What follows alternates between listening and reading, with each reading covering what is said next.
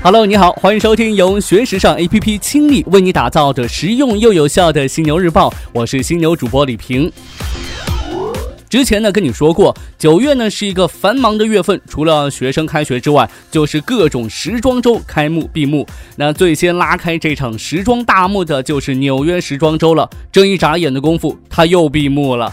那么在这一次纽约时装周上，有哪些趋势值得我们了解一下呢？给你做一个小盘点。首先就是运动风没有退场，这几年运动休闲风越来越流行，在美国更为明显，各种材质的运动裤和防风服出现在了秀场上，Fenty、Rihanna、Puma 可以说是典型代表了。还有就是权力套装以及解构套装，大垫肩的权力套装出现在上世纪八十年代，尽管有些假装男性在职场上气势汹汹的模样，但它还是完美的展示了职业女性的权势和性感。今年回。回归纽约时装周的 Tom Ford 开场，便是一个踩着高跟鞋、穿着玫瑰金权力套装的模特。最后需要说到的就是大牌设计师出走，给新兴设计师带来了机会。那除此之外呢？参与这一次纽约时装周的华人华裔设计师品牌多达二十三个。咱们再来看看最近 Burberry 的时装发布会。这一次发布会可以说发生了很大的变化，从品牌新设立的秀场东伦敦一座宏伟但破旧的18世纪法院 Old Sessions House，到秀场的配乐不再是打开你心灵的抒情创作歌手，而是 Pet Shop Boys 掀起的辉煌电子音浪。与克里斯托弗·贝利近期表示将在更广泛的文化背景下宣传品牌的承诺一道，场地呢还展出他与露西·库马拉。摩尔和阿拉斯泰尔·麦克莱伦联合策展中的两百多幅照片，题材也是十分的丰富，社会风景、纪录片、肖像，以及因此创造出英国社会阳春白雪互相对应混合的形象。Burberry 是成功的大品牌，但这在时装界却需要居安思危。贝利承认品牌需要新颖的眼光，并称策划摄影展给他带来了新的眼光。大牌的秀场并非只是时装秀，背后的故事你又。知道多少呢？咱们学时尚 A P P 的视听美好专栏最近呢也有分享大牌秀场背后的故事，别犹豫了，赶紧订阅收看吧。国内方面，首先来说说这七匹狼。根据彭博社援引知情人士消息称，中国著名男装企业七匹狼集团已经携手中国复兴国际集团，对正在挂牌出售的瑞士奢侈品公司 Bally International AG 提出了收购报价。知情人士表示，巴利也吸引了日本贸易公司伊藤忠商事的兴趣，后者呢也于近日向巴利提交了非约束性的报价。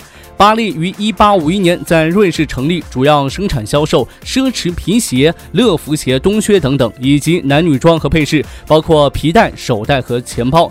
公司此前由美国私募基金 TPG 持有。那经历多年亏损之后啊，在 TPG 的帮助下，实现了扭亏为盈。二零零八年，JAB 收购了巴利，他当时的年销售额超过四点一一亿美元。今年四月份呢，JAB 控股集团宣布已经开始对巴利进行。行战略评估，寻找出售的机会。那最终巴利花落谁家呢？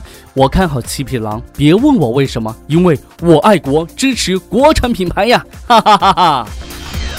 再来看看这红豆，红豆生南国，春来发几枝，愿。呃，不好意思啊，诗性大发，控制不住自己呀。近日呢，这江苏红豆实业股份有限公司发布公告称，为提高募集资金的使用效率，适当增加收益，减少财务费用，红豆股份与江苏银行股份有限公司无锡分行签署。江苏银行聚宝财富机构客户人民币理财产品协议书，以二点二亿元认购金额购买人民币理财产品。值得注意的是，截至二零一七年九月以来的一年时间内，红豆股份发布公告购买理财产品的次数已经累计超过十次，累计的理财金额约二十八点二八亿元。那财报显示呢，截止二零一七年六月三十号，红豆股份实现主营业务收入十五点。九八亿元，较去年同期增长百分之十九点四三。对于二零一七年上半年度净利润的大幅增长，红豆股份表示，主要是处置房地产业务所获投资收益。最后呢，来看看这日本服装制造业正在出现回归中国的迹象。优衣库姐妹品牌 GU 将在今年秋天开始在中国，而不是东南亚地区生产季节性服装的后续订单。金优希望在中国建立三十天生产投入周期，生产那些需要赶潮流的增产服装。去年十二月份，日本贸易振兴机构则发布了一份针对进驻亚太二十个国家和地区的六百三十七家日资企业的问卷调查。结果显示，这些日企在中国扩大业务的意愿达到百分之四十点一，比上一年提高了两个百分点。东南亚人工虽便宜，过长的物流距离又成了麻烦。一个热销产品在东南亚工厂增加订单生产的时候，由于过长的物流，往往出现服装送到时潮流已经过去的尴尬局面。而中国增产的服装能够比在东南亚生产的服装早一到两个礼拜到达日本。OK，暂时呢跟你聊这么多，同时也是要再次提醒你，想要学习和了解更多时尚方面的内容，可以随时关注和下载我们的学时尚 APP，学时尚就上学时尚 APP，哦耶！